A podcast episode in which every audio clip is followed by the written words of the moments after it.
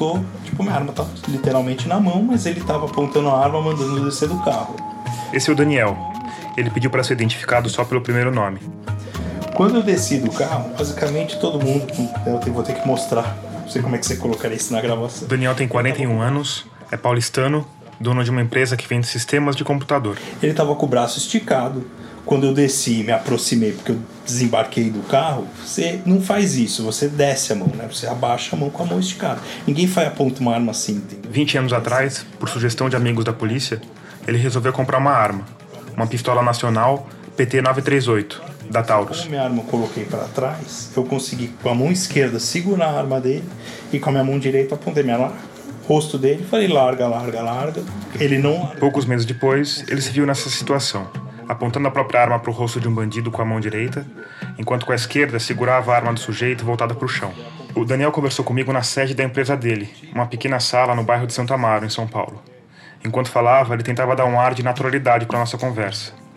Mas em cada pausa, em cada respiro, no jeito que ele me olhava durante as perguntas, dava para perceber que aquela não era uma conversa fácil, muito menos agradável para ele. Aquela situação em que ele tinha se metido havia duas décadas era das piores que um ser humano pode enfrentar. Se você fosse para poder voltar e mudar essa situação, eu preferia não estar tá lá naquele dia. Entendeu? E ele só estava nela por um motivo.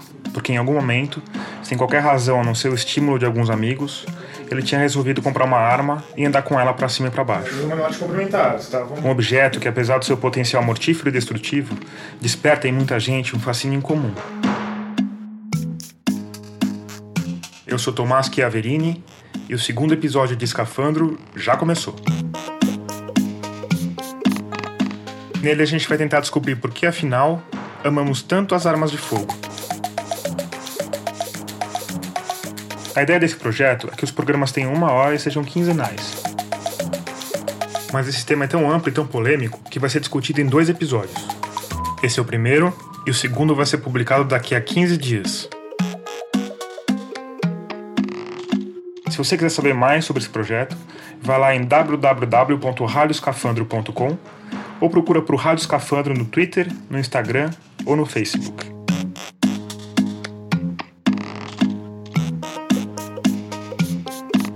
Desde aquela noite em que o Daniel se viu frente a frente com um bandido armado, o país mudou muito. Primeiro para um lado e mais recentemente para o lado oposto. A gente vai começar com a primeira mudança, um momento em que o país se engajou num grande movimento de desarmamento e de maior controle das armas de fogo.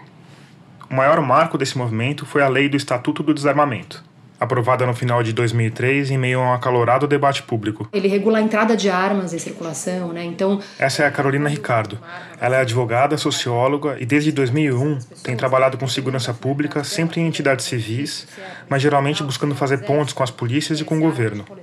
Atualmente, ela é assessora sênior do Instituto Sou da Paz. Houve uma centralização, porque antes isso era feito de forma descentralizada pelas polícias dos estados, inclusive há uma discussão atual de novo. A previsão de, de criação de bancos de dados também, e hoje a gente tem dois, o do, do Exército, que é o Sigma, e da Polícia Federal, que é o Sinarme. Ele reforçou um pouco a criminalização em torno de algumas uh, questões relacionadas às armas, né? dando ferramenta para as polícias dos estados, inclusive, conseguirem aprender mais armas e tirar mais armas de circulação. Né? Ele estabelece a marcação de munição, que foi o que permitiu que a gente identificasse pelo menos o lote da, da munição que matou a Marielle. Que é uma, né? ferramenta de investigação. Que é uma, né, uma ferramenta de investigação. A, a criação de bancos de dados balísticos né, nos estados, para que a gente tenha a condição de comparar melhor ali. Um, se você aprendeu uma arma e fez esse, esse rastreamento, você tem ali o, o DNA da, da, da, munição, da arma, e você consegue comparar com outros casos. Então ela é. Ele estabelece uma série de medidas. O estatuto também estabeleceu requisitos mais claros para quem queria ter arma em casa não ter antecedentes criminais, ter uma ocupação lícita, ter mais de 25 anos, capacidade técnica, aptidão psicológica e ter algo que justifique a necessidade de uma arma, a chamada efetiva necessidade. Paralelamente, o governo fez uma ampla campanha para desarmar a população, que resultou em mais de 500 mil armas fora de circulação. Esse conjunto de medidas freou o aumento dos homicídios em 12%. Isso equivale a 160 mil vidas salvas. Por fim, o estatuto estabelecia um referendo para saber se os brasileiros queriam ou não que o comércio de armas fosse proibido no Brasil. Na votação que aconteceu em 2005, 63% dos brasileiros disseram que o comércio deveria continuar no Brasil. Essa decisão se tornou um dos principais argumentos dos que defendem o maior acesso às armas. Porque, poxa, se as pessoas disseram sim ao comércio, como é que o governo coloca em prática uma série de medidas que dificultam esse comércio? O que foi submetido à consulta popular foi um, um, um, artigo específico que era sobre a proibição da venda de armas e munições. E a população, de fato, votou não pela proibição população não votou sobre é, ter ou não um controle de armas, por a posse ou porte ser permitido, ou por uh, a, o, o, controle das armas ser feito pela Polícia Federal ou ser feito pelo, pelas polícias civis. A população não votou para nada disso, ela votou para uma questão. Então, os armamentistas também usam isso para dar uma obscurecida na discussão. E essa, esse argumento ele não contribui para o debate. E uh, hoje, embora o controle seja mais rígido, a venda de armas continua permitida no Brasil. Entre 2004 e 2018, 840 mil armas foram vendidas legalmente no país. E o número de pessoas físicas que registrou armas para legítima defesa vem aumentando no ritmo de mais de 10% ao ano. Ou seja, o comércio de armas vai muito bem, obrigado. O fato é que a gente, o, o que a gente consegue de informação é, mostram que a arma está entrando em circulação. Né? Então acho que esse, esse é um ponto. Mesmo após o estatuto. Mesmo após o estatuto. Enquanto o cidadão de bem se arma, as mortes violentas continuam a subir. Segundo a ONU, o Brasil é o país com a maior quantidade de homicídios em números absolutos. Em 2016 foram mais de 62 mil casos. Nos últimos 10 anos, mais de meio milhão de pessoas perderam a vida de forma violenta. As armas de fogo foram responsáveis por 71% dessas mortes. Mas e as armas legais nisso tudo? Elas estão entre as causas da violência ou, como defendem os armamentistas, são uma possível resposta a ela? Alô? Alô, é Daniel? Oi, Daniel falando. Ô, Daniel, é Tomás. O Daniel Cerqueira, que conversou comigo falando do Rio de Janeiro, é economista, pesquisador e conselheiro do Fórum Brasileiro de Segurança Pública. A tese dele, Causas e Consequências do Crime no Brasil, defendida em 2011 na PUC, recebeu dois dos mais importantes prêmios de economia, o do BNDES e o da Academia Nacional de Economia. Eu comecei nossa conversa justamente perguntando sobre os objetivos iniciais da tese dele. Porque muito se fala sobre os homicídios, por que aconteceram os crimes, sem olhar para evidência empírica, sem olhar para indicadores, para números. Então, nós, nós entramos em inúmeras bases de dados, produzimos vários indicadores para poder contar a história dos homicídios no Brasil desde 80, a partir dos indicadores e a partir do que diz a literatura sobre é, quais são as motivações, quais são os determinantes do crime. E a gente queria entender se a, o conhecimento científico seria capaz de explicar a barbárie brasileira, esse crescimento enlouquecido dos homicídios no Brasil por mais de três décadas. O crime começa a aumentar é, fortemente no começo dos anos 80, quando o Brasil teve um problema econômico muito grave, de estagnação, aumento da concentração de renda, num cenário em que as cidades começaram a ser fechadas, soltou emprego porque o país estava em recessão, aumentaram as tensões nas cidades, aumentaram os crimes e os homicídios o Estado foi incapaz de oferecer mínimas soluções de segurança aos cidadãos. E a gente tem uma verdadeira corrida armamentista no Brasil, que se inicia em 1980 e vai até 2003, quando foi sancionado o Estatuto do Desarmamento. O Estatuto foi um instrumento importante para o trabalho do Daniel Cerqueira. Porque existe uma dificuldade em mostrar uma relação causal entre o aumento de armas de fogo e o de homicídios ou da violência. Só pela evolução dos números, não dá para saber se as armas estão gerando mais crimes ou se é o contrário. Mais crimes estão gerando uma situação de insegurança e fazendo com que as pessoas resolvam se armar. Na hora que você coloca o estatuto, se ele tiver algum efeito sobre as mortes perpetradas por arma de fogo, esses efeitos eles vão se verificar onde? Nas cidades onde antes tinha mais armas de fogo. Então, a partir dessa estratégia, a gente é, é fez um, modelo econométrico para estimar essa relação entre armas e crimes. O Daniel chegou à conclusão que 1% a mais de armas em circulação pode gerar um aumento de 2% na taxa de homicídios. A tese também investigou a influência das armas em circulação sobre outros crimes. Porque existe um, é, uma ideia que é, o cidadão de bem, a pessoa armada, ela vai dissuadir os criminosos a cometer crimes, porque eles vão saber que a pessoa está armada, vão ficar com medo e vão deixar de cometer os crimes. O custo de perpetrar o crime aumentaria. Então, nós fizemos também exercícios econométricos para medir o efeito das armas sobre crimes contra o patrimônio, que são roubos, furtos, crimes que, na verdade, têm uma motivação de um criminoso profissional. Né? E qual é a conclusão que chegamos?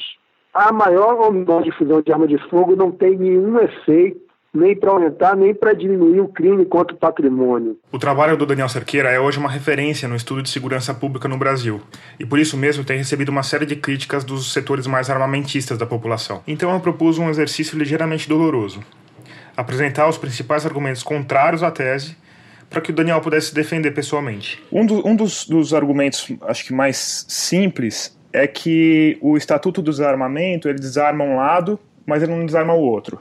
Então, o cidadão de bem ficaria desarmado, mas o bandido continuaria armado. Como é que você vê esse primeiro argumento? Na verdade, é um argumento falso. Né? Várias pesquisas foram feitas aqui no Brasil, inclusive tem uma, uma CPI feita pela Assembleia Legislativa do Estado do Rio de Janeiro, em 2006, essa CPI investigou a procedência das armas apreendidas com criminosos no Rio de Janeiro. É, mais de 90% dessas armas apreendidas são armas curtas, revólveres e pistolas. E a maioria dessas armas elas têm uma procedência legal. 86% eram armas nacionais, uma pessoa comprou, essa arma foi roubada e terminou na mão dos bandidos e terminou matando uma outra pessoa. Para você ter uma ideia do problema, no estado do Rio de Janeiro, em 10 anos, só as empresas de segurança privada tiveram 18 mil armas roubadas ou extraviadas. Então tem muita arma que está circulando aí na mão da bandidagem que resultam daquela, do, daquela corrida armamentista que eu falei anteriormente, que vem desde os anos 80. Com o aumento das armas em circulação, acontece um outro fenômeno que tem a ver com uma lei básica da economia. Quando a oferta de um produto aumenta, o preço cai. Isso faz com que qualquer ladrãozinho em pé de chinelo consiga comprar um 38. E esse tipo de bandido, do crime desorganizado, está entre os mais perigosos. Que é aquele garoto que vai iniciar assaltar e termina cometendo latrocínio. Tem uma, uma crítica que é, essa é direta à sua pesquisa, que a quantidade de armas é autodeclarada, né? Então, de armas legais. Não existe no Brasil dados confiáveis sobre difusão de armas de fogo nas cidades. Então, o que a gente utilizou para fazer o trabalho uma medida indireta sobre a difusão de armas de fogo nas cidades, que é validada internacionalmente como aquela medida que tem uma grande correlação com a difusão de armas de fogo das cidades.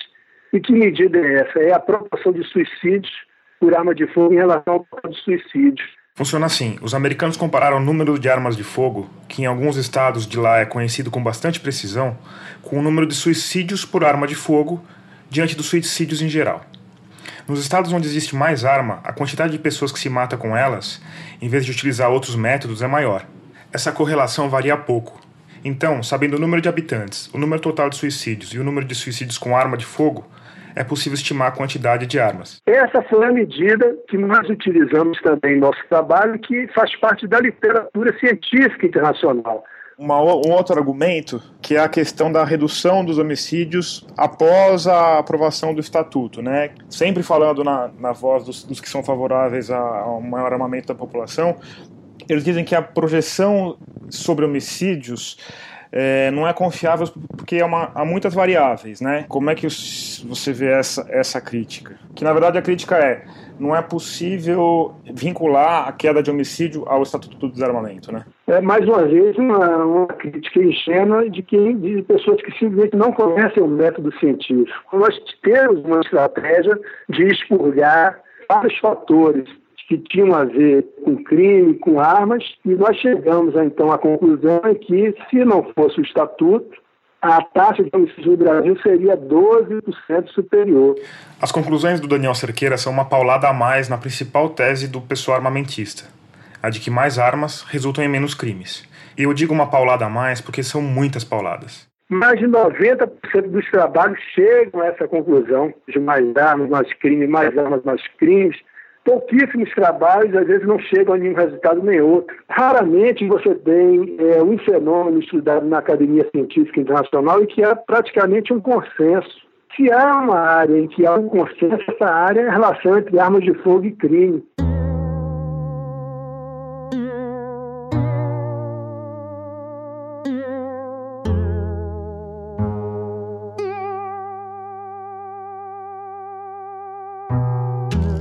A pesquisa do Daniel Cerqueira dá uma boa ideia do que significa mais armas em circulação. Mas e para o indivíduo? O cara que nem o outro Daniel do nosso episódio que reagiu a um assalto 20 anos atrás que de fato pode mudar na sua vida se você tiver uma arma. Tem, né, esse, essa, essa pesquisa aqui dos Estados Unidos. Carolina Ricardo, do Sou da Paz. Que você tem guns are rarely used to kill criminals. Em português, armas raramente são usadas para matar criminosos. Para cada um homicídio justificado, que eles chamam, que é alguém que de fato matou um bandido na legítima defesa, você tem 34 conflitos interpessoais, então aquela história do cidadão de bem, né, que eu sou cidadão de bem até eu deixar de ser até eu perder a cabeça e matar minha mulher, matar o vizinho bêbado que me encheu o saco. É, duas mortes por disparos acidentais e 78 suicídios. Ou seja, se você tiver uma arma em casa e algum dia usar para atirar em alguém, estatisticamente o mais provável é que esse alguém seja você mesmo. E em segundo lugar, que seja uma pessoa inocente. Nesse momento, você, meu ouvinte armamentista, deve estar com o dedo coçando no gatilho. Porque o que esse pessoal de ONG, de universidade, esses ratos de Excel, tiradores de ar-condicionado, entendem da realidade das ruas brasileiras? É, eu entrei na academia da Polícia Militar aos 16 anos, em 1963, me formei quatro anos depois, 1966, há muito tempo, era então a Força Pública. Em 1960... Esse foi o coronel da reserva da Polícia Militar de São Paulo, José Vicente da Silva Filho. Eu fiz carreira, trabalhei em várias unidades da Polícia Militar. A gente conversou na sala do apartamento dele, que fica num trecho bem arborizado do bairro da Vila Leopoldina, em São Paulo. Até comandar um final da minha carreira, um batalhão numa cidade, uma região do interior com várias cidades. E a partir daí comecei a me envolver no, trabalho. Já era professor da academia da Polícia Militar, continuei sendo professor. Me graduei em psicologia, fiz um mestrado em psicologia social na Universidade de São Paulo. E já na reserva fui trabalhar na Secretaria da Segurança Pública, no governo Mário Covas, em 95. E fora da polícia, acabei trabalhando em pesquisa no Instituto Fernando Brodel.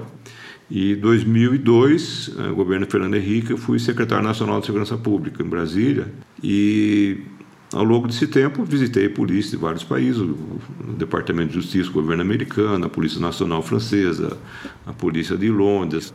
Fui 25 vezes na Polícia de Nova York. Eu comecei perguntando para ele sobre essa ideia da arma de fogo como instrumento de defesa. A arma necessariamente embute riscos. É um risco que você leva para casa, termos de incidentes, ela incrementa o potencial de suicídio das pessoas, pela facilidade da ação do suicida. É, ela resolve rapidamente uma decisão do quero me matar que passa pela cabeça de muita gente. É difícil a pessoa se jogar num trilho, no trem, num, lugar alto, etc. Mas a arma resolve. A chance de dar, de dar errado com a arma é menor do que com outros métodos. É, a chance de errar é menor, a, a chance de sofrer para morrer é menor. Então ela resolve um problema de certa forma indolor. A arma vai levando os riscos com a pessoa. Vamos imaginar então um indivíduo que tem direito à posse de arma, conseguiu licença para porte de arma, está com ela no carro e aproxima-se um suspeito ou um indivíduo que vem para assaltar. Está com uma arma na mão. Se ele está vindo com a arma na mão, já está com a vantagem de surpresa o fato de estar de pé, um ambiente aberto, com possibilidade de movimentar o corpo, e ele está amarrado numa cadeira, literalmente, dentro do carro. Só que agora ele tem um fator a mais para decidir. Vou pegar a arma, vou reagir, ou vou fazer de conta que não estou armado, mas se ele descobrir que eu estou armado, você começa a introduzir dificuldades decisórias. E o sujeito está chegando e você tem frações de, de minutos, alguns poucos segundos para tomar essa decisão. E a pessoa vai perceber que ela está, está em situação extremamente vantajosa. Até pegar a arma, até tentar apontar a arma, ele não está de frente para o adversário, que é a melhor posição para você fazer um, um tiro de defesa, por exemplo, vai estar de lado e o sujeito está já com a arma apontada para sua cabeça. Ou se ele descobrir que você tem uma arma, ele pode, vendo a arma, pode perceber que, é, ou imaginar que você seja um policial. E por causa disso, pode atirar. Tem um levantamento feito pelo Instituto Sou da Paz, mostra que as pessoas, quando são assaltadas estando armadas, é, 70% delas acabam levando tiro. E desarmadas? Você pegar cerca de 600 mil assaltos por ano no, no estado de São Paulo, são um pouco mais em torno de 350 latrocínios, você vai ver que a chance de você morrer num assalto é 0,05%. Muito, muito baixa. É muito baixa. Se dá armado, 70%. Não necessariamente morre, mas toma tiro. Ou seja, o potencial que você tem de uma lesão grave ou morte é muito elevado quando você está armado. Uma outra questão que pouca gente se dá, se dá conta é que para você usar bem a arma, é necessário você estar em plenas condições físicas e mentais, como quando você está dando um tiro no stand de tiro. Quando existe o contexto estressante de um assalto, por exemplo, ah, você é surpreendido por uma reação orgânica de quem não está acostumado a trabalhar com estresse e violência. Você não é um integrante do, da tropa dos SEALs, que são treinados em situações extremamente estressantes, até de simular um, um, um helicóptero sendo afundado.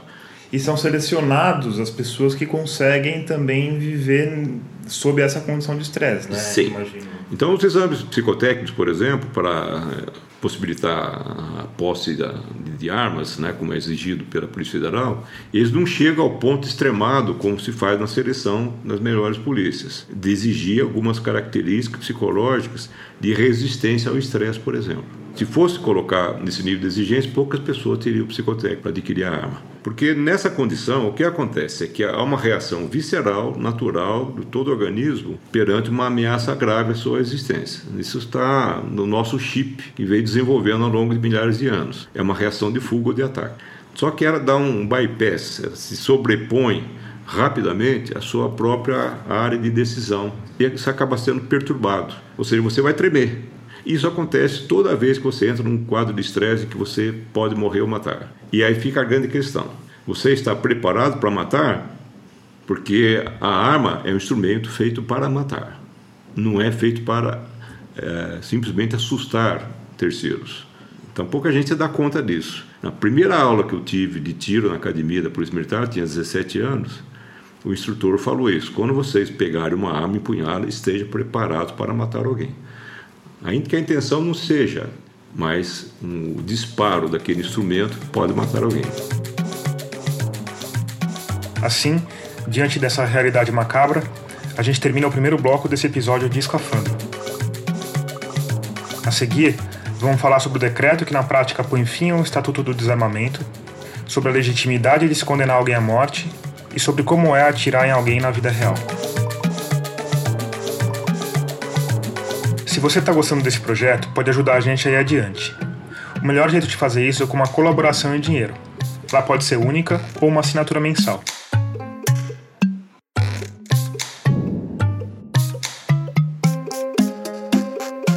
Para fazer isso é simples. Você vai lá em www.radioscafandro.com e clica no botão Apoie. Dali você vai ser redirecionado para um site do PayPal, onde é possível escolher o valor e a forma de contribuição. É rápido, seguro e a gente vai ficar muito feliz e agradecido. O segundo bloco de escafandro já começou.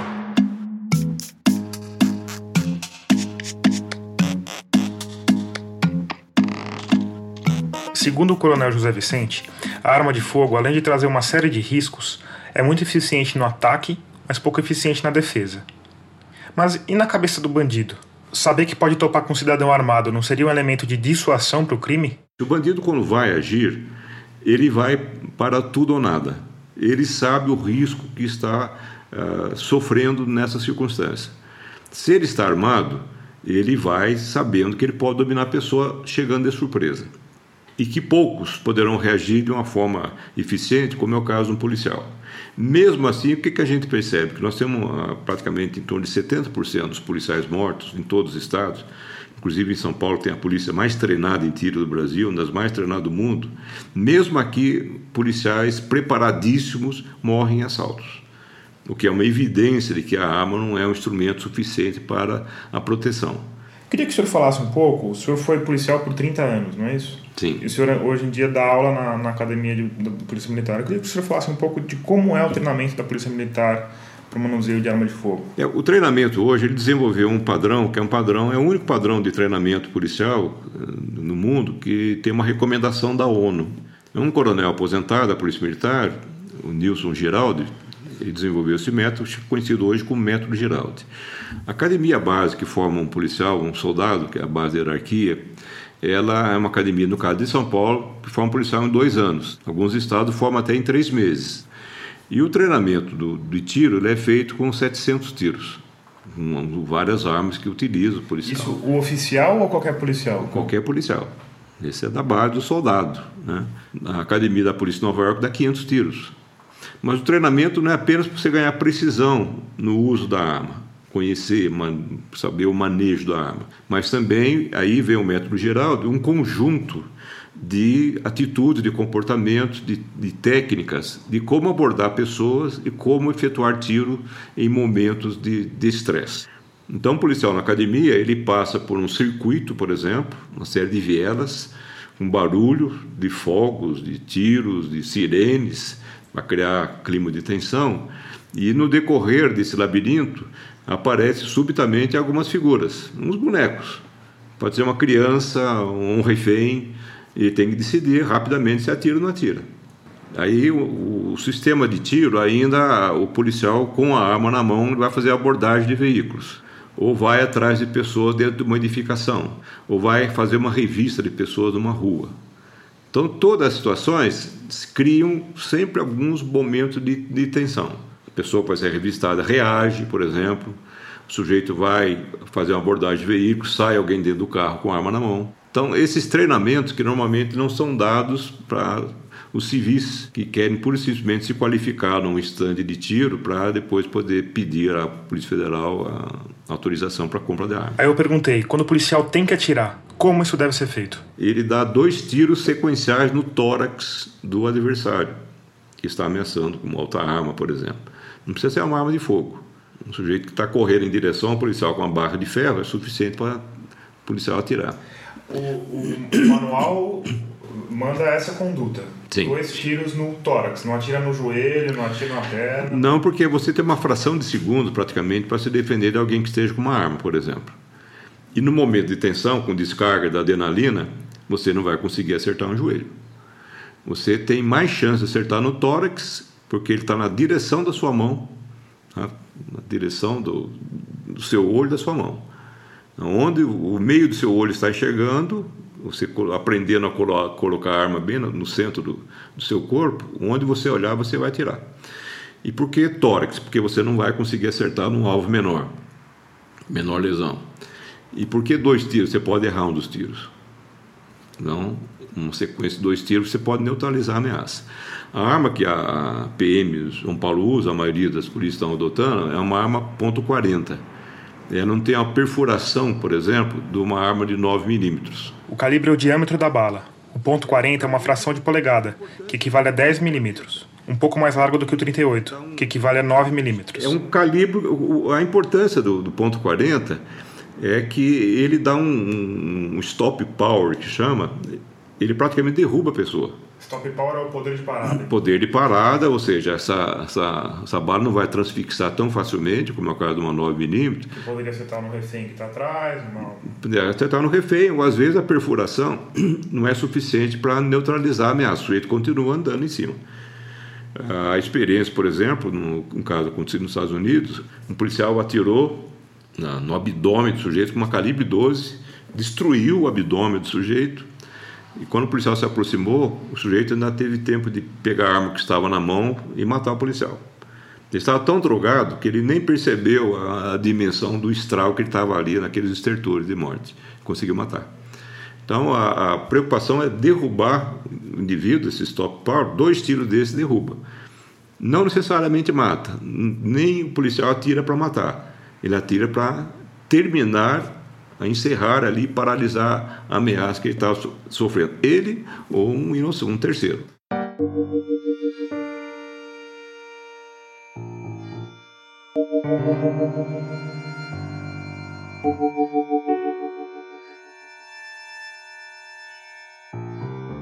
Você deve ter percebido que a morte é uma questão central para quem estuda o uso da arma de fogo. Isso, para mim, leva a um outro questionamento. Porque, por um lado, no Brasil não existe pena de morte.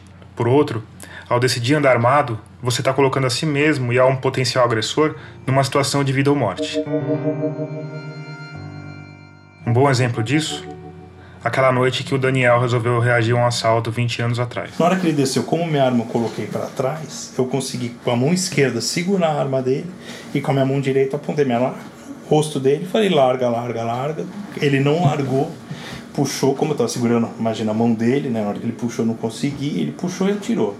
Nessa que ele atirou, comecei a atirar também. Como isso daí acontece. Ele atirou perto de você. A troca de tiro, em qualquer situação dessa, se você vê qualquer uma, vídeo que você vê, a troca de tiro é essa distância, dois metros no máximo. É, antes disso, não tem como você saber se a pessoa. Ninguém grita da esquina, tô indo te assaltar. Você descobre que o cara tá te assaltando na hora que ele tá do seu lado, não tem. Aí, mas você segurou a mão dele para baixo. É, eu tava disparou. de frente para ele, eu segurei a mão dele e apontei. Na hora que ele pulou, eu também vim para trás e tentei, tipo, meio que encostei no carro. E ele atirou, o tiro passou muito próximo, comecei a atirar, tentei se bandei. Acertou aonde o tiro dele? No, no, na coluna da porta. E aí ele deu um outro tiro no porta-mala, eu dei dois no teto do carro. Ele deu a, ele, ele continuou atirando, na hora que ele deu a volta no carro, eu ainda pisei num, numa valeta, acabei caindo no chão, eu dei mais um tiro, que acabei acertando, tipo, ainda estava tirando para cima, meio, meio que abaixado, o tiro pegou próximo do, da, embaixo das costas dele e veio parar no externo. Ali ele correu mais uns 20 metros e caiu, desmaiou, desmaiado, né? Você vê que caiu com o braço para trás, né? Ele apagou. Eu não vi onde ele tinha. Então o que, que eu fiz? Na hora que ele saiu correndo, eu entrei, liguei no 90, liguei pro, pro conhecido meu que trabalhava né, naquela época, ele, na, ele trabalhava na polícia, liguei, expliquei o que aconteceu.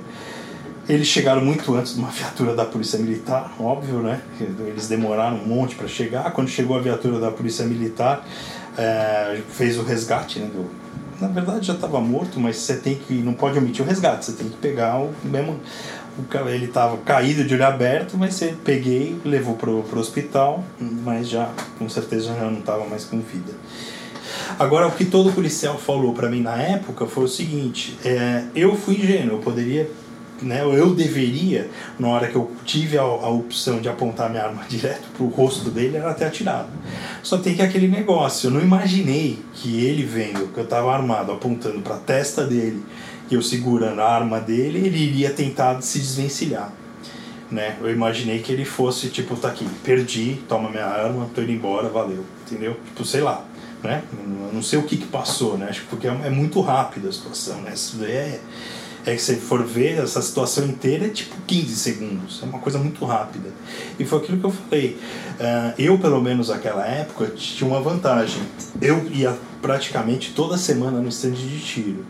Então, se querendo ou não, você acaba pegando uma prática, principalmente o manuseio da arma, que é uma coisa que você tem que fazer inconscientemente, tirar a trave e tal. Mas mesmo assim, na troca de tiro, você atirou no próprio a, carro? No... Agora, exatamente. O que, que acontece? É, a troca de tiro é completamente diferente do que você treina, seja onde for. Como é que você lembra disso na sua cabeça? Você lembra como vendo de fora? Você lembra pelo que você. Porque às vezes a gente tem a memória que a gente fica se recontando uma coisa, né?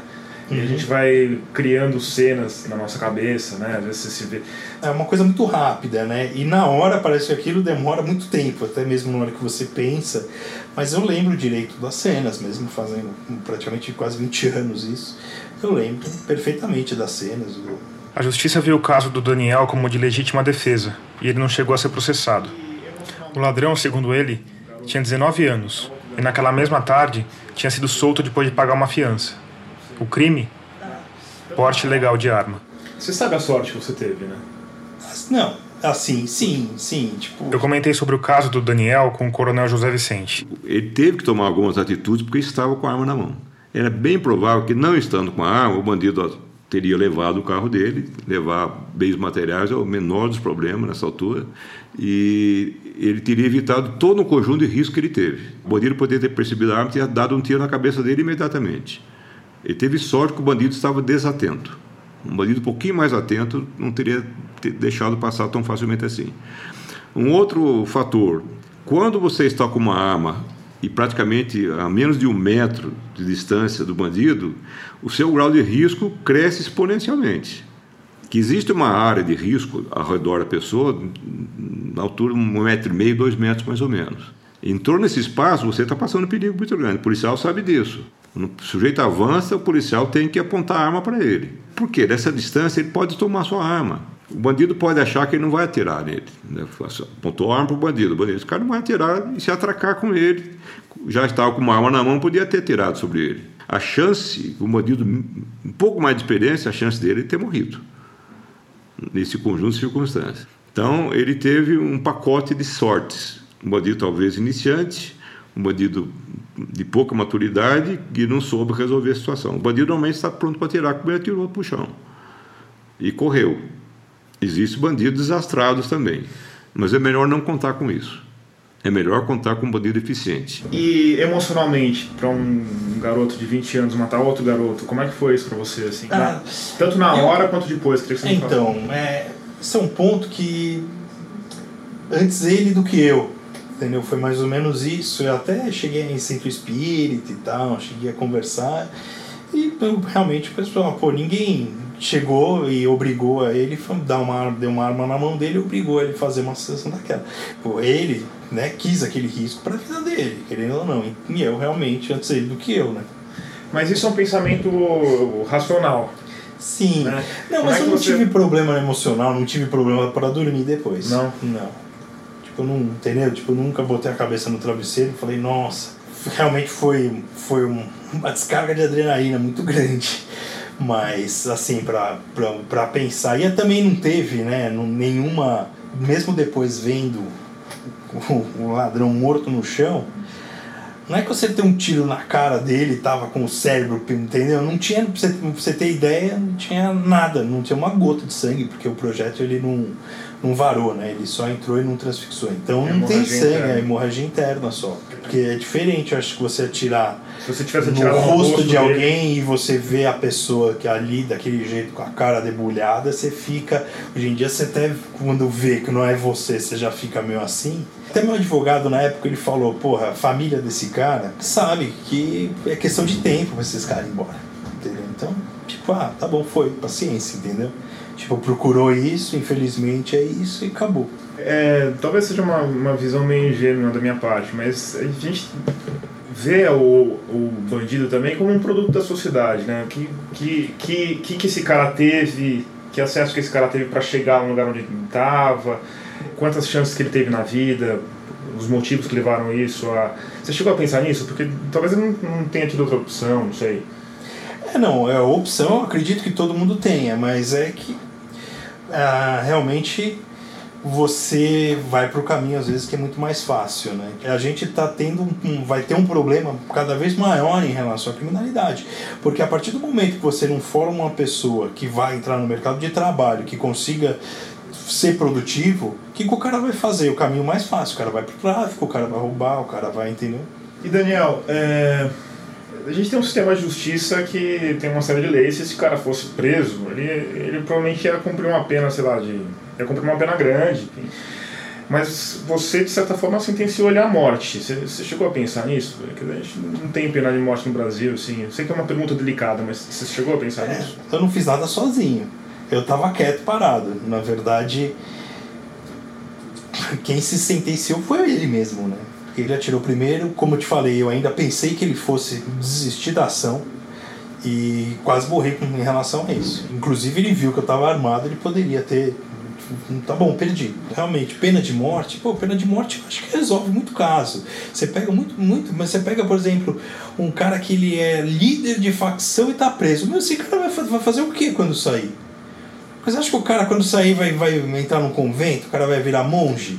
de morte. Já é provado que o cara é aquilo, entendeu? Não precisa deixar o cara lá 30 anos preso. Não sei, porque os Estados Unidos, por exemplo, que é um país extremamente tem pena de morte, tem prisão perpétua e você compra arma como você compra chocolate e mesmo assim é, dos países desenvolvidos ele é um dos que tem as taxas de homicídio por, por arma de fogo mais altas do mundo, né? É, mas você vê, por exemplo, é, não, eu não digo que essa seria a solução, mas seria um primeiro passo, porque você não consegue, o que, que acontece? Como eu te falei, é, o mal tem que ser cortado meio que pela raiz. Você tem que ah, resolver um problema que acontece hoje já é educacional. Não adianta você querer que não tenha bandido se você não está educando a criança na hora que sai da escola. Se a criança vai para a escola já não tem um ambiente saudável, porque já tem já um carinha ali que está traficando, já tem coisa errada no ambiente que ele está começando a vida dele. Ele sabe que vai sair de lá para ganhar um salário que não, ele não consegue pagar nada de uma das contas dele. E se ele fosse para uma vida do crime, ele consegue ter um salário muito maior. Então ele fala: pô, eu tô aqui me ferrando de trabalhar né? Ele ganha muito mal. E vê, quando chega em casa, o traficante, cheio de ouro. Então, mas você também tá mostrando uma série de argumentos que colocam esse cara numa visão uma vítima. Certo? Ele tem um monte de, de é, fatores externos que levam ele para um caminho. E aí você vai matar esse cara? Quando ele assume, quando ele escolhe esse caminho que ele foi meio que forçado a, a trilhar? Não, o cara pode ser um ladrão em um milhão de aspectos. Se ele vai matar alguém, é outros 500. Se essa pessoa revidar, hum, não, não, não digo que a pessoa seja culpada. Só a própria lei fala, tipo, você, bom, era ele ou era eu. Entendeu? O que, que eu ia fazer?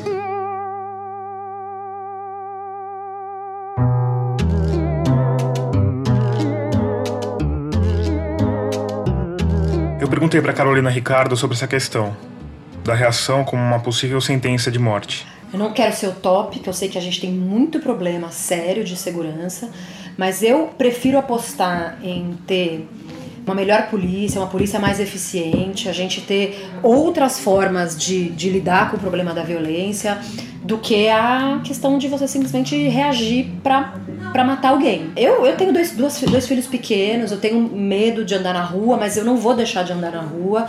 É, e eu trabalho, acho que a gente tem que trabalhar para cobrar um bom, um bom policiamento, punição exemplar, é, prender os criminosos mais graves, tem que combater crime organizado, tem que fazer um monte de coisas e não ficar armando as pessoas para isso, para tornar novos homicidas, né?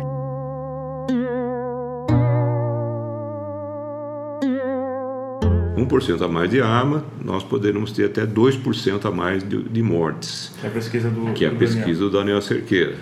Ou seja, nós estamos com cerca de 15 milhões de, de, armas no Brasil. Essa estimativa de 15 milhões de armas não estão incluídas as que estão na mão do crime. Então, quando nós falamos de ter 15 mil armas a mais, e isso praticamente a cada, cada 15 dias nós temos 15 mil armas a mais. Você pode estar aí pensando em 1.200 mortes a mais. A conta que o coronel José Vicente fez é a seguinte: a cada 15 dias nós temos 15 mil armas a mais, ou seja, um aumento de 1% diante dos 15 milhões em circulação.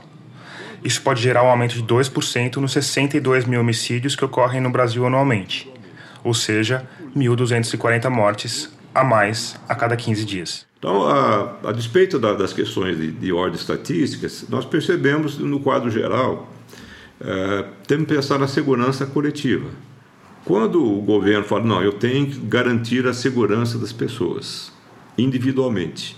Só que política de governo para segurança pública tem que ser a política de segurança coletiva, não segurança de cada um. Segurança de cada um, problema de cada um. Que nem vacina. Como vacina. Então o governo prepara toda uma estrutura de vacinação, o exemplo é bom, né, para vacinar 90% das crianças de 1 a 4 anos para tuberculose, etc. Mas ah, eu não posso obrigar as pessoas a ir até o posto de vacina. Você tenta fazer uma mobilização, mas você está fazendo uma política pública de saúde. Como você tem que fazer uma política pública de segurança. E a política pública de segurança, nós sabemos que ela vai, na verdade, ser comprometida se você está querendo propiciar a segurança individual, supostamente segurança individual. E falando agora sobre a tropa da Polícia Militar, que o senhor tem bastante contato, qual é a visão geral sobre maior acesso, menor acesso à população, sobre essa conversa que a gente está tendo? A polícia tem uma noção muito clara que mais armas na mão da população vai ser mais problema para os policiais. Você terá mais pessoas armadas que poderão, eventualmente, no meio de raiva, querer apresentar arma contra o policial. Isso a maioria dos policiais concorda quanto a isso? Sim, os policiais têm uma noção muito clara. Quando você conversa com qualquer policial, fala, mais arma vai ser problema para a gente. Acho que a, população pode participar também, né? Agora não precisa ser se armando. Eu acho que esse é o ponto, porque vai dar vai dar problema, como já vem dando. Então, não vejo essas pessoas também que defendem armas trabalhando para melhorar a segurança pública. Há quase que uma, uma, um neoliberalismo extremo aí, que é você terceirizar a segurança e é isso, é isso, é isso, exatamente, completamente. E, e, e você delega o que é do Estado. E a primeira coisa que eu digo é assim, eu acredito no, na polícia, preciso acreditar na, na, nas polícias brasileiras e fazer um trabalho com isso. Assim me parece que se assume, dá um certificado de incompetência absoluto e vira aí, todos contra todos, se vira aí. O que nós estamos fazendo aqui nada mais é do que restabelecer um direito definido nas urnas por ocasião do referendo de 2005, onde, infelizmente, o governo à época buscou maneiras, em decretos e portarias, a negar-lhes esse direito. O povo decidiu por comprar armas e munições. E nós não podemos negar o que o povo quis naquele momento. Em toda a minha andança pelo. No dia 31 de dezembro, uma pesquisa do Datafolha mostrou que 61% dos brasileiros acha que a posse de armas de fogo deve ser proibida no Brasil. 15 dias depois, numa das primeiras medidas como presidente, Jair Bolsonaro assinou um decreto com uma série de mudanças que, na prática, puseram fim ao Estatuto do Desarmamento. A principal delas foi tirar das mãos dos policiais a decisão de conceder ou não o registro para posse de arma de fogo, que era feita a partir da tal efetiva necessidade. Trabalho numa profissão de risco, moro num lugar violento, estou sofrendo ameaça e assim por diante. O policial escutava essa justificativa e decidia se ela era válida ou não. Agora, a efetiva necessidade se tornou automática se o cidadão cumprir um de três pré-requisitos: ter um estabelecimento comercial, morar numa zona rural ou em áreas urbanas que fiquem em estados com mais de 10 homicídios por 100 mil habitantes. Essa última parte é a mais importante, porque você sabe qual é o território que se encaixa nesse filtro? Aí é o Brasil inteiro. É o Brasil inteiro. É o Brasil inteiro. E, e aí isso é muito sério, né? Porque aí isso acabou. O governo também aumentou o prazo de renovação de licença de 5 para 10 anos e o número de armas que cada cidadão de bem pode comprar, de duas para quatro. Ah, e lembra que a gente falou que o estatuto tinha feito com que boa parte das munições do Brasil recebesse uma marcação, o que tem facilitado o trabalho da polícia para achar assassinos? Então, já era. O decreto ampliou a permissão para que clubes de tiro recarreguem munição, o que dificulta o controle. Eu perguntei a Carolina se o governo tem levado em conta apenas a vontade do eleitor, e em particular de sua base eleitoral, ou se tem outras questões envolvidas nesse movimento armamentista são os, os, interesses por trás, né? Tem interesses, tem os lobbies, tem os interesses políticos da, da base aliada também. O próprio Onyx lá atrás recebeu dinheiro da, da Taurus, né? O Onyx Lorenzoni, é o ministro da Casa Civil, que você deve se lembrar, falou que o risco de se ter uma arma em casa para uma criança é o mesmo do que se ter um liquidificador. A pauta do Jair Bolsonaro durante muitos anos no Congresso foi essa discussão de, de Estatuto do Desarmamento, né? Então, nessa hora ali o que, o que importa é o compromisso com essa, com essa base também, né? Acho que tem um, um, um lobby da indústria, os, os, os, atiradores, você tem uma série de movimentos pela legítima defesa que é base eleitoral, faz muito barulho no Congresso, que faz muito barulho nas redes sociais, isso é impressionante, assim, e como a gente teve uma eleição que foi foi decidida pelas redes sociais e não mais pela propaganda televisiva. Então acho que mudou a, a organização do jogo. O Sou da Paz é alvo dos haters e aí eles fazem or movimentos organizados, a gente faz um post, agora vai todo mundo criticar a página. É, é muito, eles são muito organizados e barulhentos. É, é, com esse grupo, que eu não acho que do ponto de vista quantitativo seja majoritário, mas faz barulho, assusta, estão no Congresso, habitam o Congresso de uma forma geral. Então acho que o compromisso é, é com isso e com a questão da, da, da, também econômica da indústria de armas. Não é com a maioria da população, muito menos com segurança pública. As mudanças até agora foram voltadas para a posse de arma. Ou seja, aquela situação em que o cidadão tem uma arma em casa para se defender, mas não pode sair com ela na rua. Com o estatuto, esse direito, no primeiro momento, ficou bem restrito, principalmente para militares e agentes de segurança. Aos poucos, ele foi sendo flexibilizado para incluir outras carreiras, como auditor fiscal e analista tributário. E hoje tem uma batelada de projeto na Câmara para incluir mais profissionais, que chegam até a motorista de táxi e caminhoneiros. Isso tudo funciona na teoria, mas no curso dessa nossa investigação, a gente acabou descobrindo uma frestinha, uma fenda. Uma brecha legal por onde os armamentistas têm se exprimido para sair do outro lado, carregando felizes seus brinquedinhos mortais para cima e para baixo. Mas esse é um assunto para a segunda parte desse episódio, que vai ser publicada daqui a 15 dias. Nele a gente vai se aprofundar no mundo secreto dos CACs, os caçadores, atiradores e colecionadores. A gente também vai mergulhar nas profundezas da mente humana para entender esse fascínio todo pelas armas de fogo. E, claro, a gente vai a campo para ver se esse fascínio é contagioso. Bom, tá gravando aqui. A gente tá aqui com. A gente vai destravar ela para lá. A gente tá colocando aqui um, um balote. Vou fechar aqui. Destravei. Tá vermelho aqui? Tá, né? Tá vermelho. Tá. Agora calma. E qual que é a minha posição que eu vou ficar?